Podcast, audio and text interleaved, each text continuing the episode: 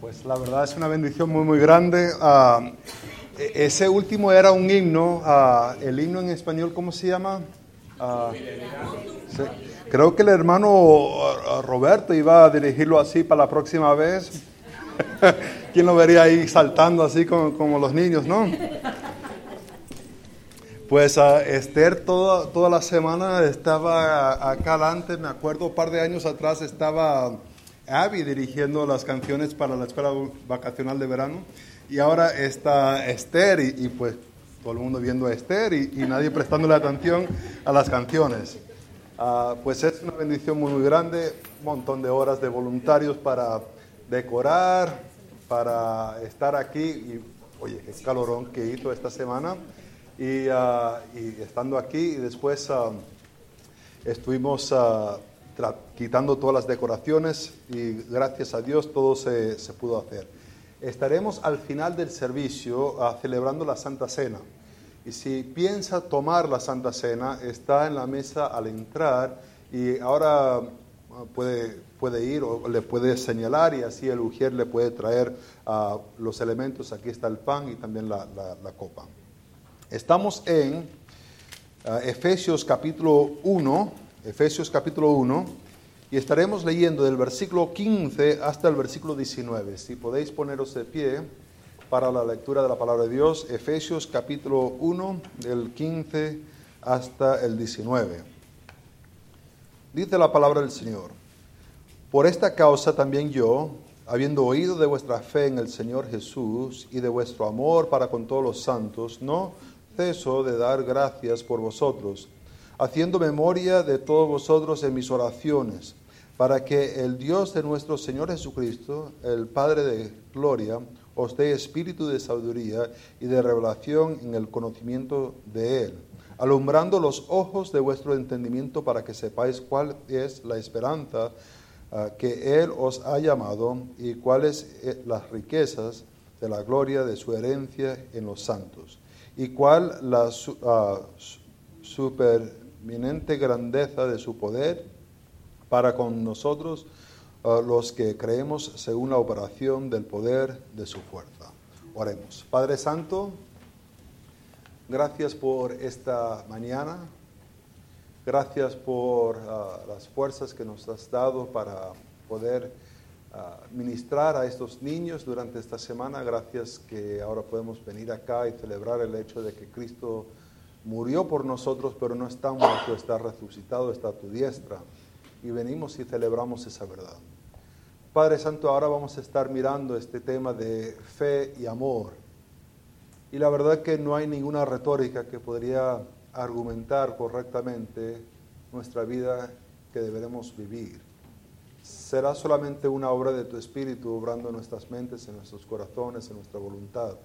Y te pido, Padre Santo, ahora que puedas mover en nuestras mentes, en nuestros corazones, en nuestra voluntad para conformarnos a la imagen de tu Hijo, Jesucristo. En el nombre de Cristo lo pido. Amén. Podéis sentaros.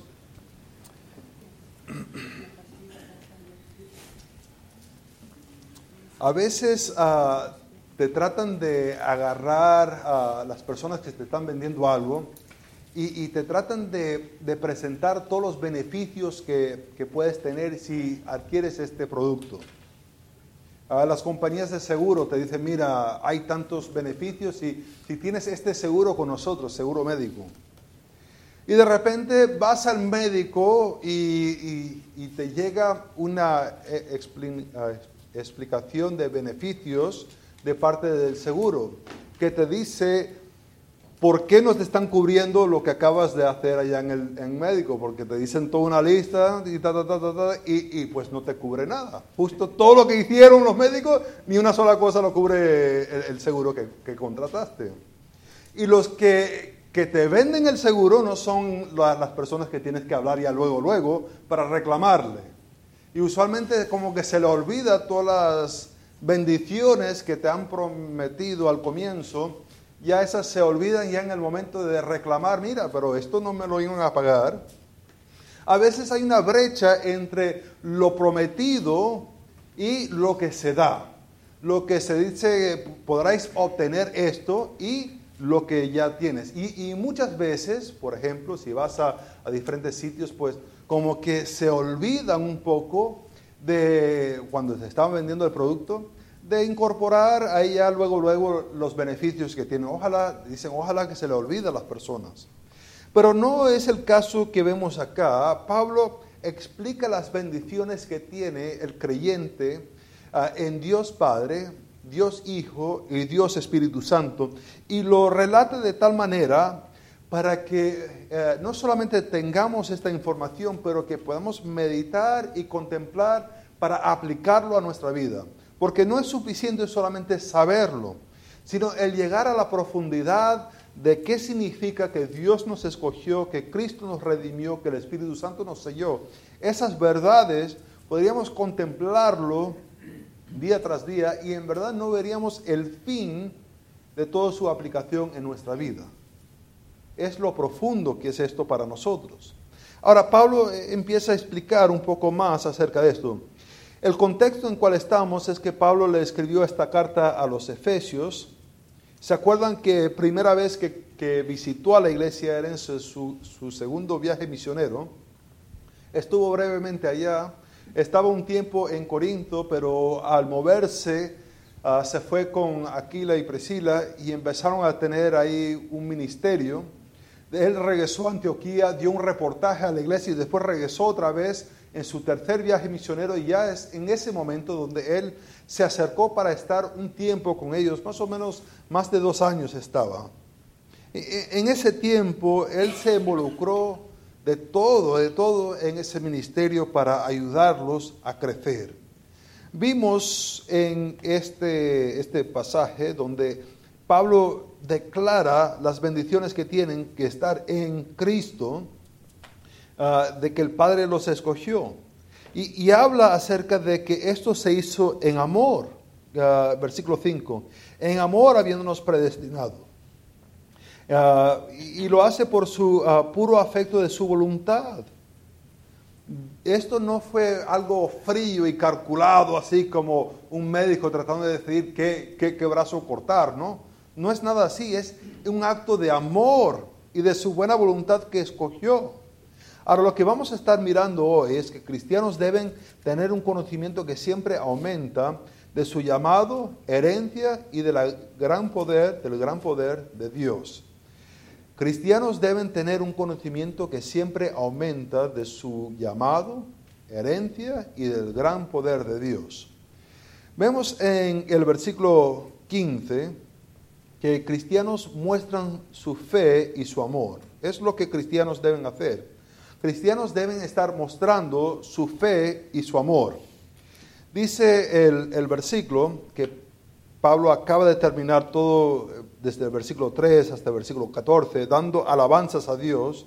Empieza con el versículo 15, por esta causa, esta razón de todas estas bendiciones que Dios ha hecho, todo esto que Él ha hecho, por esta causa, yo habiendo oído, eh, había escuchado, escuchó algunos testimonios de, personas de estos creyentes. Ahora, ¿qué es lo que escuchó de ellos? ¿Qué es lo que se le llegó a, sus oídos para él eh, escuchar de estas personas? Ojo que Pablo está en este momento encarcelado en Roma. La información no es que lo está mirando por el Twitter, ni por el Facebook, ni nada por el estilo, sino que se le está llegando por personas que están viajando y pasan por allá por donde él está encarcelado. Y le están contando de los hermanos que están en Éfeso y qué es lo que escucha de ellos. Pues dos cosas. Oído de vuestra fe, de vuestra fe. No es el verbo fe de, creer. No, no es el, el, verbo que están creyendo, sino que es el sustantivo, es, es la cosa que están creyendo. Ha escuchado de su fe. Eh, no, no se relata de que están actuando en fe, sino que tienen un conocimiento como si uno tuviera una botella de agua, si tuviera algún objeto, lo tienen ellos. Ellos tienen, ha escuchado él de su fe, un contenido que tienen ellos. Ahora, ¿fe en qué? ¿Fe en qué? Bueno, aquí es donde vemos que Pablo sí estaba bastante avanzado en su teología, porque presenta aquí ah, que, no define claramente en qué está su fe, eh, lo abre la puerta para que esa fe pueda ser en lo que tú quieras, lo que tú quieres escoger. Tú quieres escoger eh, eh, ser budista, quieres escoger, ser ah, otra cosa, pues ahí te lo da, te lo deja así clarito. Tú ten fe, ¿verdad? No, hermanos, no lo dice así. ¿Qué, ¿Cómo lo dice? Vuestra fe en el Señor Jesús. Ese en tiene la idea de que está puesto en algo. La fe, la creencia que están, está sujeto dentro de una esfera que es la persona de Jesucristo. Jesús mismo dijo, si quieres conocer al Padre, me tenéis que conocer a mí. No puedes conocer al Padre si no conoces al Hijo. ¿Cómo vas a conocer a, Dios? Es por medio de Jesucristo. Es en el Señor. Es en esta esfera del Señor Jesucristo. Está sujeto su fe. No es una fe en general de un, un poder que existe por allá, el universo que me habla. No, no, no. Está en Jesús. Ahora vemos que tienen ellos una fe, vuestra fe, pero también que ha oído de vuestro amor. Amor es ah, ese interés por otra persona. No por obligación, sino que hay la voluntad propia de interesarse en otra persona. Esta palabra amor ocurre diez veces en esta eh, epístola. Una epístola de seis capítulos, diez veces aparece.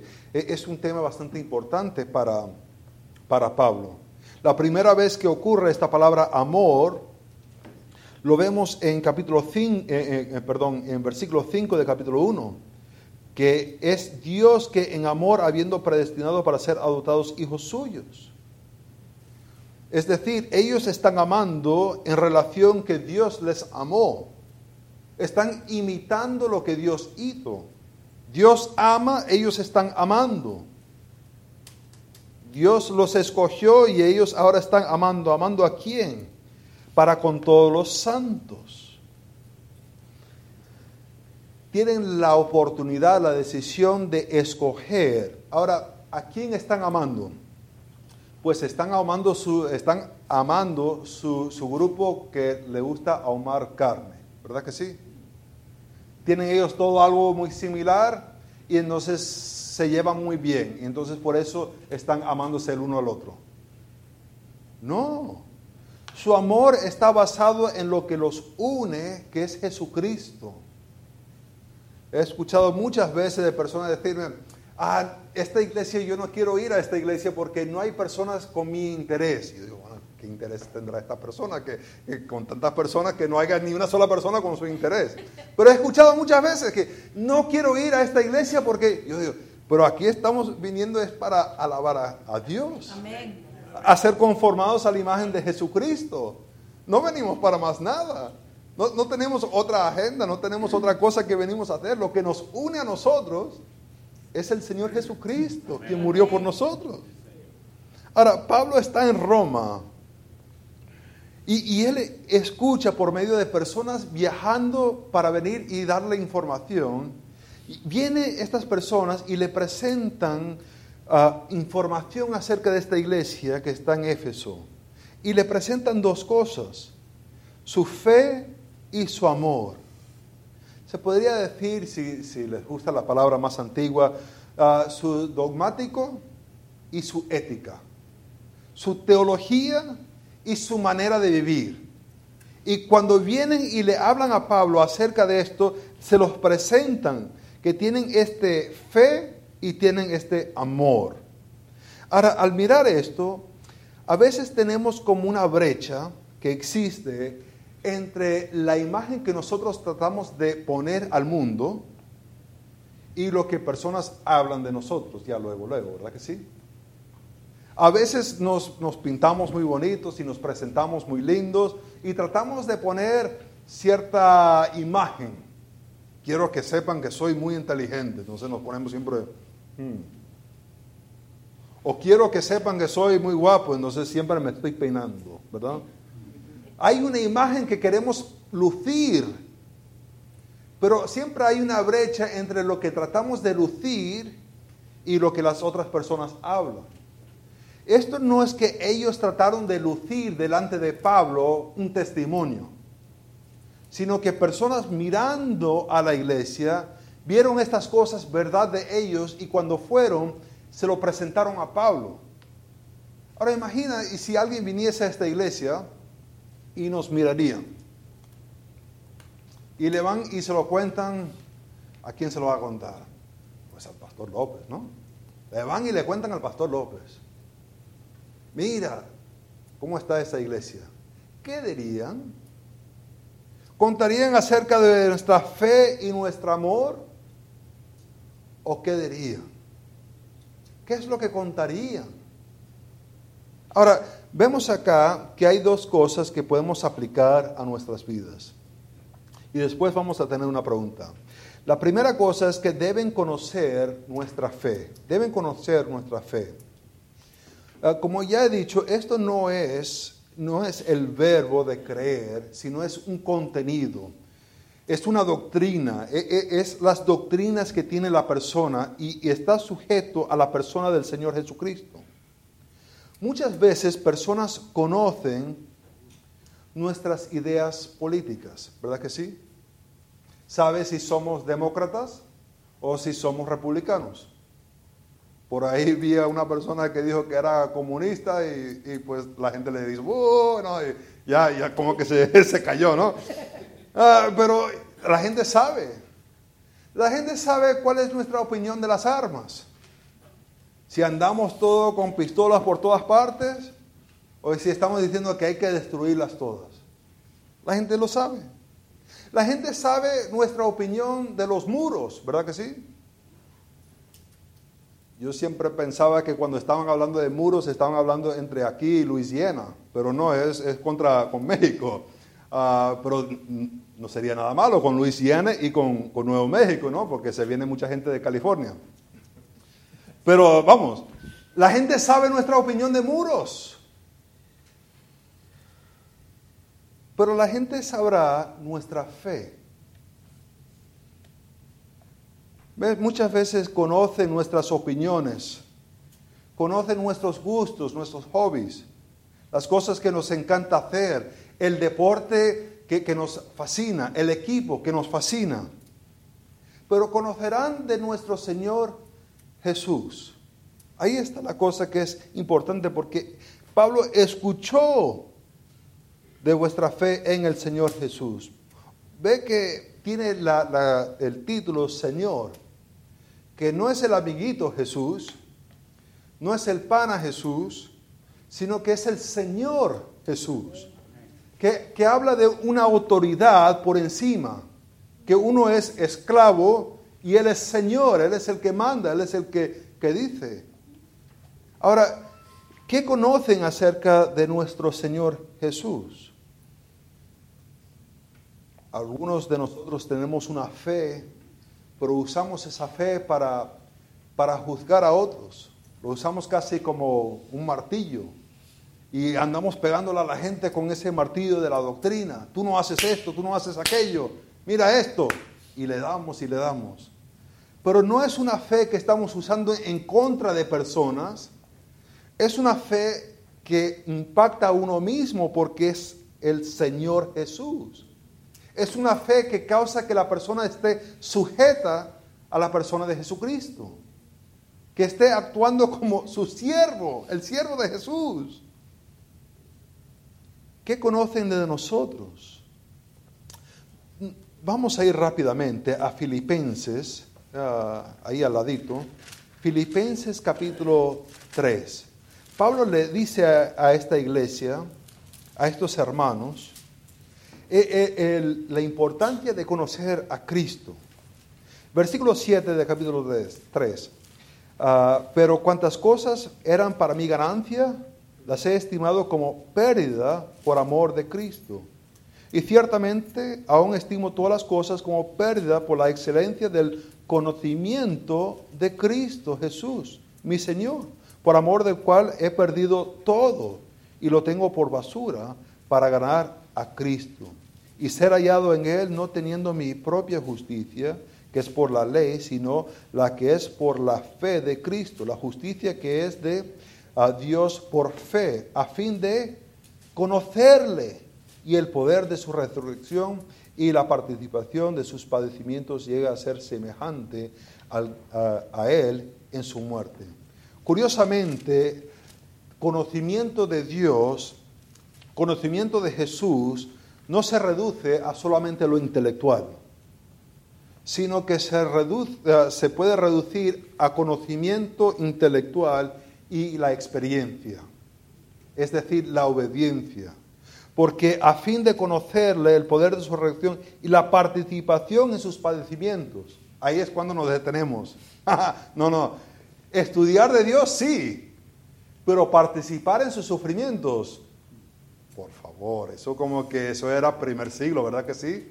Vivimos en un país libre, como eso está un poquito anticuado y, y se ve mucho. La gente todavía está mirando los números del COVID y, también del otro, el, del mono. ¿Cómo se llama el del mono? La viruela. Ajá. Y lo están mirando y dicen, no, me voy a arriesgar si voy a la iglesia. ¿No estás para conocerle y también participar en sus sufrimientos? Este conocimiento viene por medio de estudiar y practicar no solamente de estudiar. No se trata de hacer estudio bíblico tras estudio bíblico tras estudio bíblico y nunca ejercer lo que estás conociendo. Ahora, no solamente tienen ellos este conocimiento, pero también vemos que las personas que Pablo le conocía por su amor, deben conocer nuestro amor, deben conocer nuestro amor, deben conocer nuestra fe, deben conocer nuestro amor. ¿De qué somos apasionados? Pues a veces somos apasionados por el fútbol, a veces somos apasionados por la cocina, algunos somos apasionados por la comida. Pero aquí tenían un amor para los santos. Es la marca que define el discípulo de Jesucristo. Y, no hay tiempo para mirar estos textos, pero vale la pena estudiarlo en casa. Juan capítulo 13, 34 al 35 da este mandamiento, ¿te acuerdas que está en el aposento alto, está en el tiempo donde está teniendo la última cena? Ah, Judas se acaba de ir y él ahora le está hablando a sus discípulos y le dice, ah, ¿cómo, es que, ah, ¿cómo es que sabrán que son mis discípulos? Pues por el contenido de vuestra doctrina, ¿verdad que sí? Cuando tenéis ahí la confesión del Westminster tatuado en el pecho, sabrán que son mis discípulos, ¿verdad que sí? ¿Cómo lo sabrán? Por vuestro amor. Eh, este aspecto no creo que podemos en verdad comprender lo importante que es para la vida cristiana. El aspecto de que nos conocerán por nuestro amor. Ojo, ojo, que no podremos amar correctamente si no tenemos doctrina, porque vamos a fallar en alguna parte. Vamos a amar lo que Dios odia y vamos a odiar lo que Dios ama. Hay que tener doctrina para saber qué amar, ¿verdad? Pero sabrán que somos discípulos por nuestro amor. Hay maneras que tratamos de hacer excusas cuando no tenemos amor. Le decimos a la persona, es que yo soy apasionado. No te quise gritar, pero es que yo soy muy apasionado cuando hablo. Y eso solamente es una excusa para decir, mira, te grité y, no quiero que me digas nada, ¿verdad? O decimos, yo tengo el espíritu de discernimiento. No, no me gusta aceptar las ideas así ah, porque estoy tratando de discernir. Y eso solamente está diciendo que soy arrogante y no me importa lo que has dicho. O yo soy muy competitivo, que significa que yo puedo ser abusivo y no tengo que pedir perdón. Muchas veces tratamos de desarrollar excusas porque no amamos. Jesús fue aún más cuando habló de que este mandamiento os doy en Juan capítulo 15, 12 al, al 17, este mandamiento de amar los unos a los otros, y dice dos veces, Ah, esto os mando que os améis los unos a los otros. Pablo escuchó de ellos que estaban amando vuestro amor por todos los santos. ¿Qué escucharán de nosotros? Escucharán de nuestra fe. Escucharán de nuestro amor. Déjame decir que hay tres ideas acerca de este amor. El primero es que este amor es una decisión libre. No es que yo amo a tal porque me hizo este favor y lo tengo que amar. No, no, no. Es una decisión libre de la persona de amar a otra persona. Es el amar para buscar el interés mejor de la otra persona. Muchos decimos, yo amo el pescado, ¿verdad que sí? Pero cuando dice que amas el pescado, ¿qué está diciendo? Que me gusta el sabor, así a la plancha con, con ajo, ¿verdad? Que está muy rico. Aceite, pero ¿para quién es ese interés? Pues para mí. El amar es para el interés de la otra persona. Y también asociado con eso es un amor que está dispuesto a, exhortar a la otra persona. Si el amor es para eh, el interés de la otra persona, a veces hacemos errores y necesitamos a alguien que nos ama para corregirnos. Cuando solamente tienes cariño y no tienes ninguna exhortación, en verdad no amas. Estás mimando a la persona, pero no lo amas. Ahora, vemos acá que, que presenta esto que Pablo escuchó de su fe y de su amor y a nosotros nos deben conocer por nuestra fe y nuestro amor. Terminamos con esta pregunta. ¿Cómo sabrán de nuestra fe y nuestro amor? ¿Cómo lo sabrán? Pues por una parte tenemos que conocer la fe para poder compartirlo, ¿verdad que sí?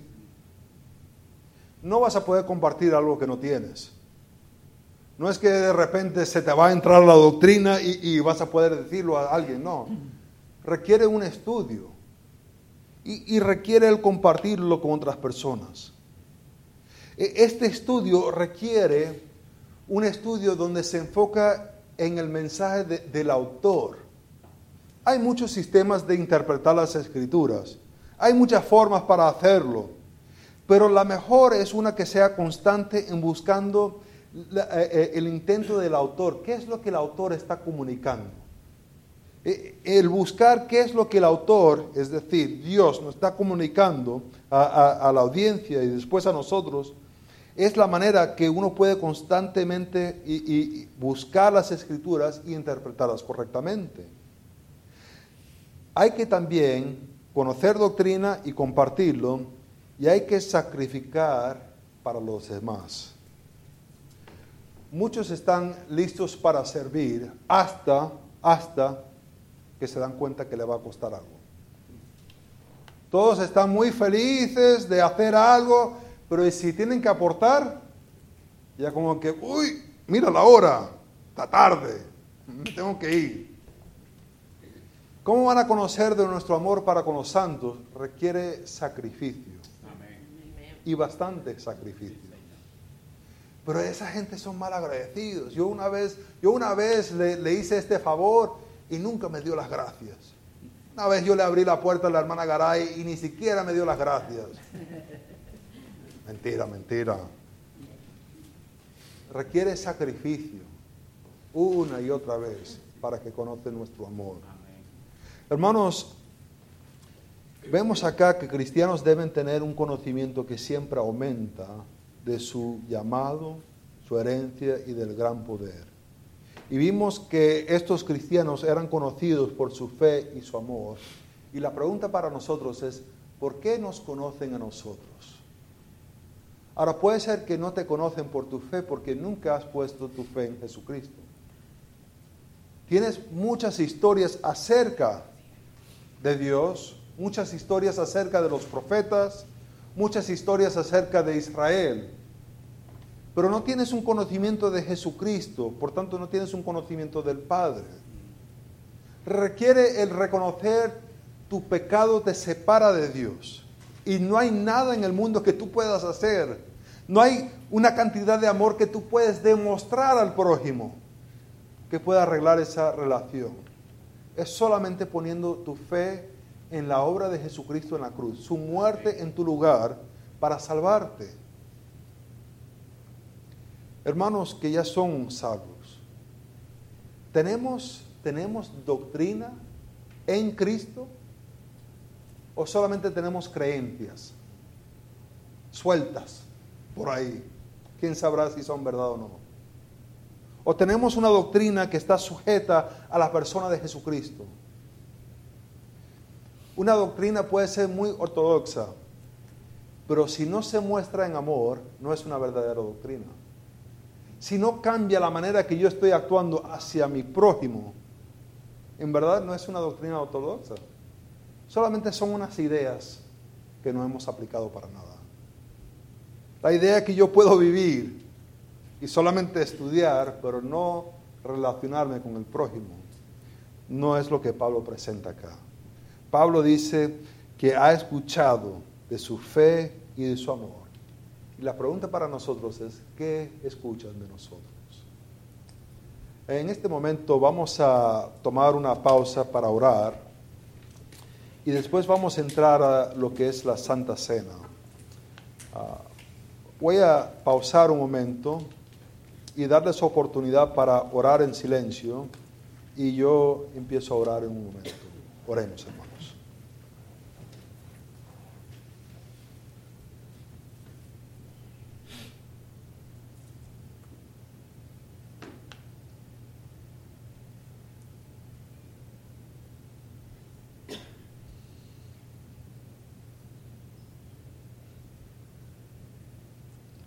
Padre Santo, pido que en nuestra vida no haya una brecha entre la imagen que tratamos de lucir y lo que habla las personas de nosotros. Padre, te pido que podamos ser conocidos por nuestra doctrina y por nuestra ética, por nuestra fe y por nuestro amor. Padre, te pido ahora que Vamos a examinarnos ahora mismo. Sabemos de tu palabra, según lo que escribió Pablo, que debemos examinar cada uno de nosotros nuestras vidas, que debemos mirar que no seamos culpables de tener pecado en nuestra vida que no hemos confesado y ser culpable de la sangre. Padre, reconocemos que ninguno de nosotros venimos mereciendo tomar de esta copa y tomar este pan. Reconocemos, Padre Santo, que es por la obra de Jesucristo en la cruz y agradecemos que por medio de Él los muchos se han hecho uno. Ahora, Padre Santo, te pido que en este tiempo podamos reflexionar de esta obra de Cristo en nuestra vida. En el nombre de Cristo lo pido. Amén.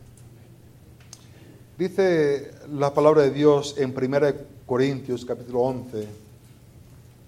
Dice, porque yo recibí del Señor, versículo 23, lo que también os he enseñado, que el Señor Jesús la noche que fue entregado tomó pan. Tenemos estos vasitos y hay el papel claro, el plástico claro que se puede abrir y ahí está el pan. Les animo a sacarlo en este momento. Y le voy a pedir al hermano Rubén si puede orar y agradecerle a Dios por ese cuerpo que fue entregado por nosotros. Bendito Señor en esta hora, en este momento, Señor, después de haber escuchado palabras, Señor, tuya, pasamos a compartir los elementos, Señor, como recuerdan muerte. bendito Señor, ah, traemos memoria de lo que tú padeciste, que tú sufriste por nosotros, Señor Jesús, por amor a mí. No hay palabras, no hay acciones que puedan, ah, Señor Jesús, ah, realmente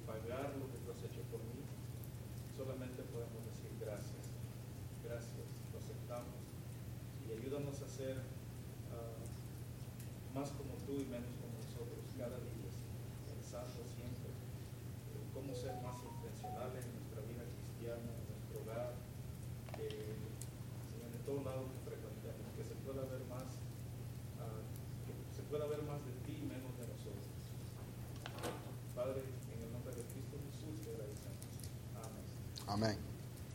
Dice, tomando, uh, eh, lo partió y dijo, tomad, comed, este es mi cuerpo, que vosotros es partido. Haced esto en memoria de mí.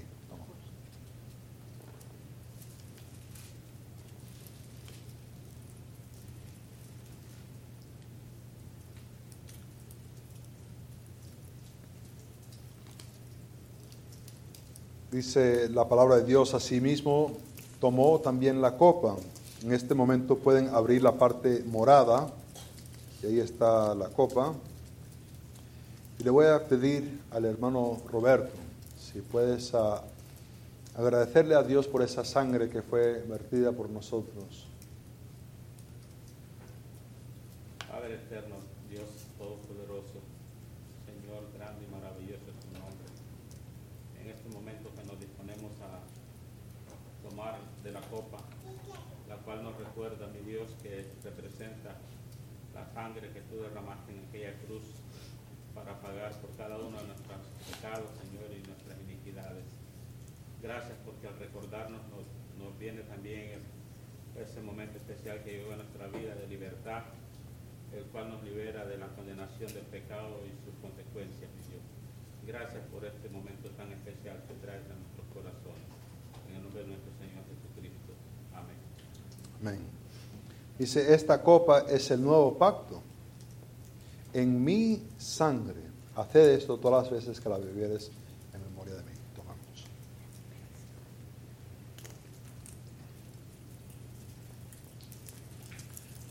El hermano Sorto puede pasar con el bote para recoger. Dice, uh, así pues, todas las veces que comieres este pan y bebieres esta copa, la muerte del Señor anunciáis hasta que Él venga. En, en, forma simbólica hemos mostrado nuestra necesidad de un Salvador y cómo hemos tomado para ser salvos. Uh, dice que al final cuando hicieron eso cantaron una canción y el hermano Rubén viene para dirigirnos en esa canción. No la misma canción que cantaron, claro que no.